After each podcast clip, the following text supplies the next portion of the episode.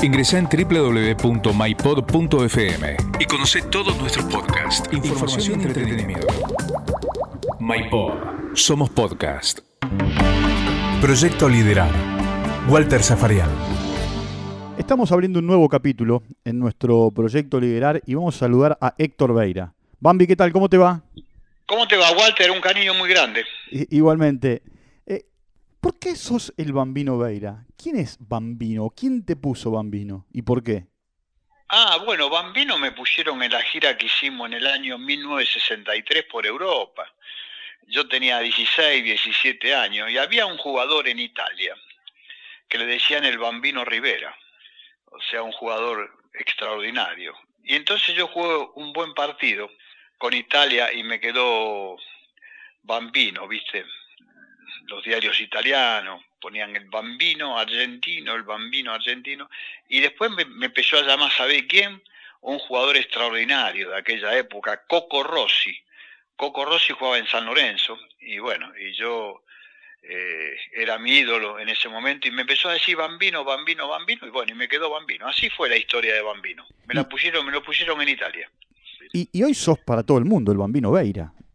Héctor te dice poca gente.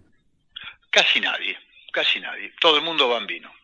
Todo el mundo bambino, bambino, bambino en todo lado. Y me quedó, me quedó muy grabado. Aparte, viste, los títulos en los diarios o algo decían el bambino Beira, el bambino Beira, ¿me entendés? No era que decían Héctor Beira. Muy difícil, siempre bambino Beira. Es más parecido, viste, al pato pastoriza el pato, el pato, el pato. Bueno, a mí me decían el bambino, el bambino, el bambino. Sí, bueno, un poco lo charlaba con Gorosito, ¿no? Hace unos días y él me decía, dice, para mi familia y mis amigos soy Néstor o Nestitor. Para todo el mundo soy Pipo. Pipo, Pipo, claro, igual, Pipo igual, Pipo igual. Exactamente, Pipo Gorosito. Yo cuando eh, lo tenía a, a, Gorosito le decía Pipo, Pipo, Pipo. ¿Sabes por qué le pusieron a él, no? Sí, claro, me contó la historia por, ah, Pipo, por Pipo Rossi claro, Pipo Rossi, Néstor Rossi. Eh, eh, él me contó una historia eh, en el capítulo anterior y me dijo, yo estaba lesionado, estaba corriendo alrededor de la cancha, en una práctica de fútbol al bambino Veira, que me conocía de River, le faltaba un jugador para jugar de 10, me hizo jugar de 10, hice cuatro goles y no salí más de esa posición, porque él era 5. Claro, él era 5, él era 5, entonces yo lo vi con tanta facilidad para definir, Walter, por tanto, y entonces yo le dije, no te animas a jugar de espalda al arco, jugá ahí, ahí medio de enganche, medio tiradito ahí, viste, pero yo lo que quiero es que estés cerca del área, Pipo, porque definís muy bien. Y bueno, y agarró la onda de esa posición de jugar de espalda al arco, fue un maestro, realmente un maestro en esa posición, y entonces la rompió, realmente la rompió. Jugaba con una facilidad, devolvida de primera, metía pase gol y cuando llegaba al área convertía, tenía una gran facilidad para definir. Bueno, te quiero llevar a, algo que hiciste eh, y, que a lo mejor hoy con el tiempo pocos a lo mejor conocen, salvo los que lo vivieron en aquel momento. Eh, porque en River, y esto no es culpa de Cubilla, Enrique jugaba en una zona y Francescoli en otra. Y vos hiciste un enroque, vos a Francesco lo llevaste a jugar de 9 y a Enrique lo trajiste a jugar de 8. Sí, sí, sí, sí. Lo hablábamos mucho, ¿sabés con quién nosotros esto? Con Adolfo Pedernera. Adolfo yo lo conocía de Huracán. Cuando yo jugué en Huracán era el técnico. Y entonces él me iba diciendo más o menos cómo se manejaba el equipo. Estaban las inferiores. Él también sabía quién me marcó. Me marcó a Canigia. Le dije, Adolfo, necesito uno para jugar porque parece que van a vender a Muchaste y no tengo a nadie para, para, para tenerlo con nosotros. Y me dijo, venía a ver el de la sexta división, Bambi. Y fui a verlo y era Canigia, ¿me entendés? Un verdadero maestro, Adolfo un verdadero maestro. Y entonces, lógicamente, me decía, mira, Enzo se mueve por acá, por acá, el negro Enrique se mueve por acá, más o menos me iba guiando de todos los jugadores. Uno los conocía, pero no lo conocía en la, en la, en la intimidad y realmente hemos armado un, equipo realmente de, lujo. Se fue armando de menor a mayor. Eh, no te olvides que River en esa época estaba peleando el descenso, estaba, prácticamente no podía salir de esa zona. Y todos estos jugadores, viste, armamos un bloque muy bueno, un vestuario muy fuerte. Y bueno, lo sacamos de ahí, llegamos a ganar todos esos títulos. Claro, e, el campeonato local, a ver, si bien daban las, vueltas las, vueltas olímpicas eh, en todas las canchas, inclusive hubo media vuelta en la cancha de Boca, River fue campeón siete u ocho fechas antes. Sí, sí, sí, sí, realmente sí, sí. Aparte fue un campeonato que sacó mucha ventaja sobre el segundo puesto y andaba realmente muy bien. el que lo corría de atrás era español. Me parece que sí, ¿no? sí, español, el, López Caballero eran los técnicos, ¿te acordás? Ah, López Caballero, sí, yo recuerdo que eh, la última la última fecha, creo que, la, o ante el último, jugamos con Vélez en la cancha de River. Ahí donde River se consagra se consagra campeón. Bueno, después pasa a jugar la Libertadores y después la Copa del Mundo, pero eh, me parece que en el partido con Vélez River se consagra campeón, me parece. ¿En qué momento te diste cuenta que el equipo estaba para dar el gran salto en la Libertadores? Porque la primera fase fue eh, Wonders, Boca, Peñarol y River. Y, fue, y fue un grupo medianamente parejo, porque todos, salvo Wonders, Peñarol y Boca tenían mucho poderío. Muy duro, y clasificaba uno aparte. Uno solo clasificaba. Y clasificó.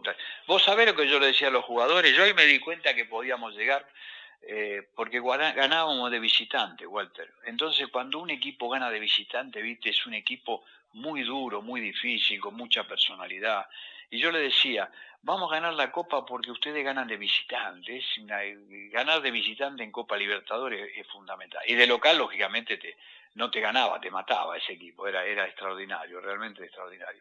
Entonces ahí me empecé a, ¿viste? a decir, a ilusionarme de que en una de esas podíamos llegar a ganar la Copa. ¿Y cómo elegiste a, a Funes? En un momento se te cae, por lo que todo el mundo sabe, a partir de la situación del doping, eh, el pelado Centurión, que era tu centro delantero, y vos elegís a Funes, que para el fútbol argentino era un desconocido. Claro, yo lo conocía, yo lo conocía, Juancito lo conocía, pero el problema se arma, ¿sabes cuándo venden a Francescoli? Ahí se arma el gran problema, ¿me entendés? Cuando venden a Francesco tuvimos que traer tres refuerzos, tres, y los tres realmente jugaron un fenómeno. Uno fue Alzamendi, el otro fue Funes y el otro fue Centurión. O sea, trajimos tres refuerzos extraordinarios, ¿viste? Entonces ahí jugamos con doble punta, arrancó jugando Alzamendi Centurión, y después Alzamendi, Alzamendi Funes con el Beto, con el Beto Alonso conduciendo, conduciendo el equipo. Pero realmente nos sobrepusimos a una, una cosa muy importante que fue la venta de Enzo Francesco, que para nosotros era, era un jugador bestial, un jugador extraordinario. ¿Qué potencia tenía Funes? Aparte cómo cubría la pelota. le tiraban la pelota, no le rebotaba nunca, ¿viste? La cubría, siempre estaba para el volante, era, era un jugador extraordinario. Se la tiraras como se la tirabas, ¿eh? Arriba, en el medio o a los pies. Él siempre la defendía y te daba el rebote para que venga el volante y ya empieza a salir por los laterales. Realmente un jugador extraordinario, enorme, enorme jugador, Juancito. Ahora, llegan a la semifinal y, hay que jugar un partido decisivo en la cancha de Vélez con Argentinos Juniors. Ahí al hincha de River el corazón se le puso en la garganta. Y sí, lo que pasa, Walter, que Argentinos Juniors tenía un equipo extraordinario, un equipo bárbaro. Aparte un equipo que se jugaba, en, en algunas zonas jugaban de memoria prácticamente, un equipo de una, de una enorme precisión. Y River, la verdad, jugó un partido muy parejo con Argentino, muy parejo. Podía llegar Argentino a la final, podía llegar River a la final. Un partido, el último fue un partido dramático, con alargue y todo, el día que nosotros pasamos a la final. Fue un partido dramático, realmente impresionante. Ahora, llegan a la final, el América venía de perder eh, la final anterior, después iba a perder la final del año siguiente. Terminaron siendo dos partidos que no digo que River ganó al galope, pero no terminó siendo de esas finales bravas con el cuchillo entre los dientes. Y en los dos partidos, más allá de los goles de Funes, otra vez aparece Alonso, ¿no?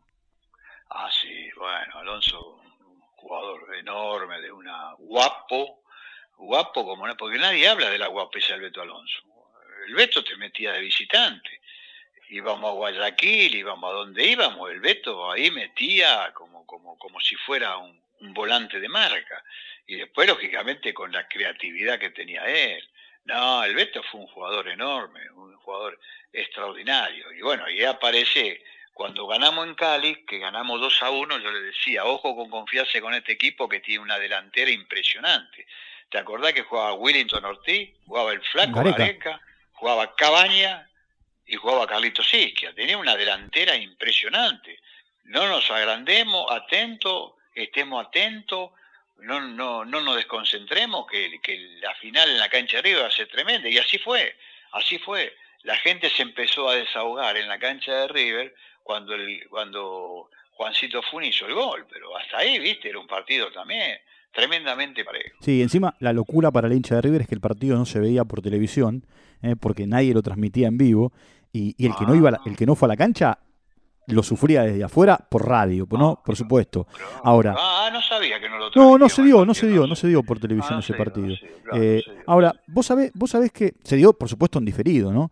Vos sabés que River sale campeón y hay un gesto tuyo que se da en cada, en cada momento eh, que te consagrás. Que vos mirás hacia arriba y, y, bueno, a alguien le agradeces. Quiero saber a quién. No, no, siempre a Dios, a Dios. Vos sabés que yo soy muy, muy, muy creyente, muy, muy devoto de la Virgen de Luján, ¿me entendés? Siempre agradeciendo, siempre agradeciendo. Soy muy católico. Eh, pero sí, sí, en esos, en esos partidos límite, viste, que estás, que estás a full, viste, a nivel de concentración, fueron realmente dos partidos impresionantes. Impresionante, Y, al mínimo error quedabas afuera. Y claro, y al Estiagua de Bucarest, ¿cómo lo estudiaste? Porque venía de ganarle al Barcelona, ¿no? Eh, y no era, a ver, para en, en, ese momento no había tanta información. No, no, no. Pero teníamos un video que lo había sacado el Nano Arián, el video, y yo lo nosotros, yo prácticamente creo que ese partido con el Barcelona lo, lo habré visto mínimamente ocho veces el video, ¿no? Y yo veía que era una, una selección brava, que a la larga era la selección de Rumania, prácticamente, el Estagua de, de Bucarest era la selección de Rumania que jugó después contra Argentina, ¿te acordás que le ganó 3 a 1 en un, en un partido? Era prácticamente esa selección, era un equipo, un equipo tremendo, lo eliminó a Barcelona en España. En España, a mí me llamó mucho la atención cuando quedó eliminado el Barcelona, digo, oh, este equipo debe ser bravísimo, el Estado de Bucarest, para eliminar a, al Barcelona. Eh, un equipo muy táctico, muy fuerte, muy duro, muy difícil, no te da ventaja. Ese día River jugó un partido táctico excepcional, extraordinario, no cometió ningún tipo de error. Así que fue un partido muy, muy, muy, muy duro. Decime, eh, el movimiento ese de Alonso y Alzamendi, por supuesto es una avivada de Alonso para que Alzamendi convierta. Eh, ¿Era algo que vos habías detectado en el equipo romano y estaba trabajado? El, equipo rumano tenía un problema. Cuando cometía una falta, le daba la espalda a la pelota. Entonces nosotros lo hablamos, eso, atento con este equipo que cuando comete una falta le da la espalda a la pelota. Así que nosotros tenemos que jugar rápido la pelota. Y el Beto en una acción de potrero pura le metió primero la bocha al faro, que se la saca el arquero increíble. Y después se la mete al, al Zamendi y al Zamendi convierte, convierte el gol, que a la larga fue el gol del triunfo que le dio la Copa del Mundo a River. Y, termina el partido, son campeones, campeones del mundo, es el único título del mundo que hoy tiene River, eh, y, Alonso les dice que se retira. Sí, él y el Tolo, él y el Tolo Gallego, y el Beto, le, digo, y Beto, te vas con toda la gloria. Le digo, te vas con toda, vos que amás tanto a River, que lo amás tanto, te vas con toda la gloria. Y después se suma el Tolo Gallego también, que se retira del fútbol ahí en ese partido. Decime, Héctor, y después te toca dirigir a, tu San Lorenzo, ¿no? Y, lo sacás campeón después de más de 20 años. Eh, también, en un momento en donde vos le pedís a la gente que vaya a, Rosario, eh, en, un mano a mano con gimnasia, eh, ¿cómo recordás aquella noche? Y aquella noche, Walter, era un partido en el cual yo lo había visto bastante caída la gente de San Lorenzo.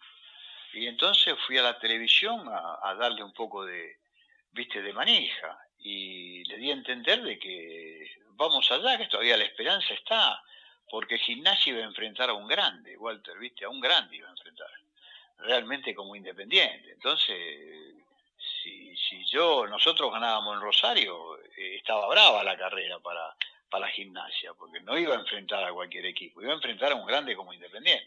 Tuvimos la suerte que le ganaron, viste, que le ganó Independiente a Gimnasia y nosotros ganamos Rosario. Es, fundamental. Había un clima, un clima extraordinario, un clima. Recuerdo cuando íbamos en el micro para la cancha que tardamos dos horas en llegar, estaba toda la gente en el hotel, todo antes del partido. Digo, muchacho, hay clima de campeón acá. Hoy sale campeón San Lorenzo. Olvídense. Hay, mire el clima de campeón que hay acá. Impresionante. 40.000 personas fueron a Rosario. Eh, eh, impresionante fue, Walter. ¿Qué hiciste con el sobre todo beige? El sobre todo no, me acuerdo, pero sé que en la cantina de David, viste, lo de Antonito, estábamos todos ahí. Y creo que me quemaron el pantalón los muchachos, viste, la, la cábala que teníamos nosotros ahí. es una cosa, una cosa fantástica. Fue después de tanta, tanta concentración, tanto esto, me quemaron el pantalón que llevaba siempre. Héctor, eh, por supuesto te hice la chanza y la broma de, del sobre todo porque lo llevabas a, todos los partidos, pero ¿cómo lloraste ese día? Ah, sí, fue impresionante. Impresionante, realmente impresionante. Una cosa demencial porque uno, viste, ha luchado tanto, no dependía de San Lorenzo, dependíamos del resultado y, lógicamente cuando llegó la explosión fue algo algo extraordinario. Además que hacíamos prácticamente más de 21 años que San Lorenzo no podía ganar el campeonato. Entonces fue una cosa, una cosa maravillosa. Y hoy, y hoy con el tiempo... Muy emotiva. Muy emotiva. ¿eh? hoy hoy te seguís emocionando si lo ves. Sí, sí, sí, muy emotivo, muy emotivo. muy emotivo. decime, cuando te invitan a la cancha, cuando te invitan, hoy, no hay público, ¿no? Pero cuando, cuando, te invitan habitualmente y vas a la cancha, y vos ves que la gente se vuelve loca gritando tu nombre y que te referencia como el ídolo más importante en la historia de San Lorenzo, ¿qué sentís? No, siento eh, agradecimiento, Walter, porque el técnico cuando entra a la cancha, viste, solamente está pensando en, el equipo, ¿me entendés? Muchas veces no se da cuenta, pero, viste, eh, uno le está tremendamente agradecido. Bueno, te olvides que yo en San Lorenzo fui cuando tenía, arranqué en infantiles, cuando tenía 10 años. Entonces, es algo, es algo maravilloso, viste, el ida y vuelta mío con, la, con el hincha de San Lorenzo. Así que es una, es una maravilla, es extraordinario. Bueno, y, y pensar que tu gran amigo de la vida es de Huracán, o era de Huracán, que era Bonavena. Claro, Bonavena era una, una, maravilla. Yo lo llevaba a la cancha, Walter, lo llevaba a la cancha, lo sentaba y venía, pues, era otra época, ¿eh? era otra época. O sea, yo eh, le ganaba a Huracán, le metía un gol a Huracán y iba a jugar al billar a la sede de Huracán. Era otra época completamente distinta. Íbamos con Bonavena a jugar al billar a la sede de Huracán. Otra época, otra, otra cosa maravillosa. y bueno, y, Oscar, Bonavena un fenómeno. decime, ¿cómo era Bonavena boxeador? Porque, por supuesto, él murió joven, lo mataron en Reno en el año 76. Eh, pero para aquellos que estaban cerca de él decían que Bonavena era de lo mejor que se había visto. Bonavena era como boxeador, era un jugador, un boxeador impresionante, impresionante. Eh, un, boxeador temible, temible porque era guapo y tenía una mano muy pesada. El cross de izquierda era, era tremendo y tenía el problema de los pies planos. No podía dar el paso atrás Bonavena y sin embargo iba al frente como un como un cañón. Era no era guapo como como como como ninguno un boxeador enorme. Le tocó una generación de boxeadores impresionantes estaba Joe Frazier Cassius Clay Ken Norton viste unos boxeadores eh, tremendo le tocó una generación muy, muy dura. Si no, podía haber sido campeón del mundo Bonavena, tranquilamente. decime, sacando a Fraser, ¿fue el único que lo tuvo a, a Clay ahí a tiro? Claro, sí, en el noveno ron. En el noveno ron le tuvo, lo tuvo ahí para, para poner un La sintió la mano. ¿eh? Por eso nunca le dio la revancha. Cassius Clay a, a, Bonavena nunca le dio la revancha por esa mano que le metió en el noveno ron. Que no lo, no lo, no lo puso broncado de casualidad. ¿eh? ¿Vos, decís que Clay no quiso volver a pelear con Ringo porque tenía miedo que le ganara? Claro, sintió la mano, sintió esa mano. Y no, viste, le metió una mano impresionante. Y, bueno, y él le quedó grabada esa mano. Y nunca más le dio la revancha, nunca más. Y, igual... Se la prometió, le dijo te la voy a dar, pero nunca más se la dio. Porque aparte, aparte él va a pelear con Fraser y, con, y, con, eh, y con Clay. Y en un momento, él por televisión, si vos vas a las imágenes, bueno, hoy en YouTube es mucho más fácil, a las imágenes de archivo, él lo, los enfrenta en la cámara y le dice, ustedes no saben quién soy yo. Claro, claro, sí, sí, sí. No, era guapo. Bonavena era muy guapo, muy guapo, muy guapo. Realmente un, boxeador enorme, Walter, enorme, enorme, realmente enorme. ¿Cómo, ¿cómo, cómo fue eh, el momento en el que te enteraste que lo mataron? Y yo estaba en el, en el Corinthians de Brasil. Y me acuerdo que yo fui a comprar siete diarios. Fui a comprar la Fola de San Pablo, fui a comprar un montón de diarios, no lo podía creer. Digo, esto es un error, esto es un error. Esto, bueno, y después, bueno, después cuando me dijeron definitivamente que, lo habían matado, no hice otra, otra cosa que tomar el avión y venirme para Buenos Aires. Bueno, apenas llegó acá eh, el 29 de mayo, el día de mi cumpleaños. Una semana tardó en venir. Y lo velaron en el Luna Park. Fue una despedida eh, inolvidable, realmente inolvidable.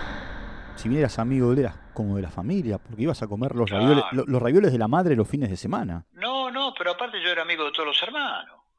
De, toda la familia, de los hermanos, todo era, era, éramos, eh, nosotros sí que éramos como hermanos, porque estábamos casi siempre juntos en todos lados, ¿viste? En todos lados.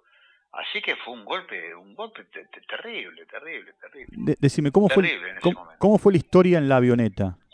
La historia de la avioneta fue una cosa impresionante. Resulta que llegábamos nosotros y me dice Bonavena, a tomar ese avión que está ahí, esa avioneta, voy a hablar con el piloto. Le digo, está loco, escúchame, Oscar, no sale aerolínea no sale Austral. Y vos querés que salga ese avioncito, que sabés lo que es ese avioncito, mira lo que es ese avioncito, le digo, sabés dónde nos vamos a matar. Vos dejame a mí que yo le hablo. Y el piloto cuando vino era más loco que él. Entonces me dice, vamos, no hay ningún problema, vamos y llegamos a Mar del Plata, que no te, pero no se hagan problemas. El viento no sabe lo que era, era desenfrenado. Digo, no, yo... Bueno, me llevaron, me ataron en esa avioneta, éramos los tres y de repente cuando arranca, casi mano caemos tres veces en el río, era una cosa infernal, arranca y de repente el piloto se da vuelta y le dice, Bonavena, viene una tormenta de frente, ¿qué hago? Y, Bonavena tenía la mano, ¿viste? Y le dice, métete en el medio. Vos sabés que no aterrizamos en Camet, caímos en Camet, no, no sacó, no. Bueno, si caemos en un chalet morimos los tres conociste un montón de personajes, ¿no? Eh, e, en el fútbol y, fuera del fútbol, eh, en, el mundo del espectáculo. del mundo del fútbol, ¿quién fue el que más te sorprendió? Vos decís de cómo, de, de conocerlo, a ver, a ver. Eh, y de conocerlo en esa época cuando salíamos de gira con el Negro Pelé. Con Pelé. Nosotros salíamos de gira con el Negro Pelé, con Garrincha, con todos salíamos. Durante porque antes era diferente, no, había pretemporada, salíamos de gira dos meses, íbamos dos meses a Europa, dos meses a América, dos meses a Oriente, y salíamos siempre, Ratinop sacaba siempre a los mismos equipos, sacaba a Boca, River, San Lorenzo, a Botafogo, a Santos, ¿me entendés? Entonces nos juntábamos todos, y, estar con el negro Pelé en esa época era algo, algo, viste. Para quien no lo vio, para quien no lo vio jugar a Pelé fue algo impresionante. Completo, completo. Completo. Dos, dos, piernas, dos perfiles, precisión, gol, gran cabeceador, era completo. Un Porque parecería ser, a ver, él y Alfredo Di Stefano parecerían ser de otras generaciones, eh, y nos quedamos con Maradona, Messi, Cruyff. Sí, eh, Alfredo igual, ¿no? Igual, igual. Yo lo vi jugar a, Di Stefano. Lo vi jugar en, en, vivo en el Bernabéu en el año 63 lo vi jugar, no podía creer lo que, la capacidad que tenía física, iba de área a área, de área a área. Tiene razón Macaya que cuando decía que iba de área a área, es verdad, iba, arrancaba en el área y terminaba en la otra área, pero físicamente era, era un dotado. El, más grande de todo lo que nombramos fue Di Stefano físicamente. ¿Físicamente? De, área a área. Sí, físicamente era, era inigualable. Porque, porque después aparece, aparece Cruyff, ¿no? No, pero Di Stefano era más, más Era más. Mirá que Cray, eh, eh, pero era más pausado Cray para jugar, más, más, pensante. Di Stefano era una máquina. Paré con Pusca, paré con Del Sol, paré con Gento, paré con este, paré con el otro. Y, iba, llegaba, pum, y llegaba y definía. Y encima definía. No, un monstruo, un monstruo.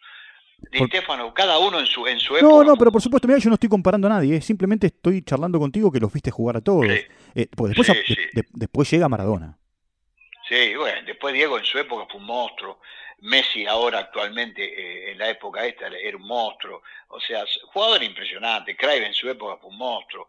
Eh, eh, viste que fueron, fueron jugadores impresionantes. Beckenbauer fue un fenómeno. Bueno, yo te iba a nombrar a Beckenbauer porque mucho no se lo nombra. Quizá porque jugaba en otra zona de la cancha, ¿no? Claro, porque es defensor. Pero digo, y te voy a nombrar a otro que a lo mejor pasa más desapercibido, que es Kroll.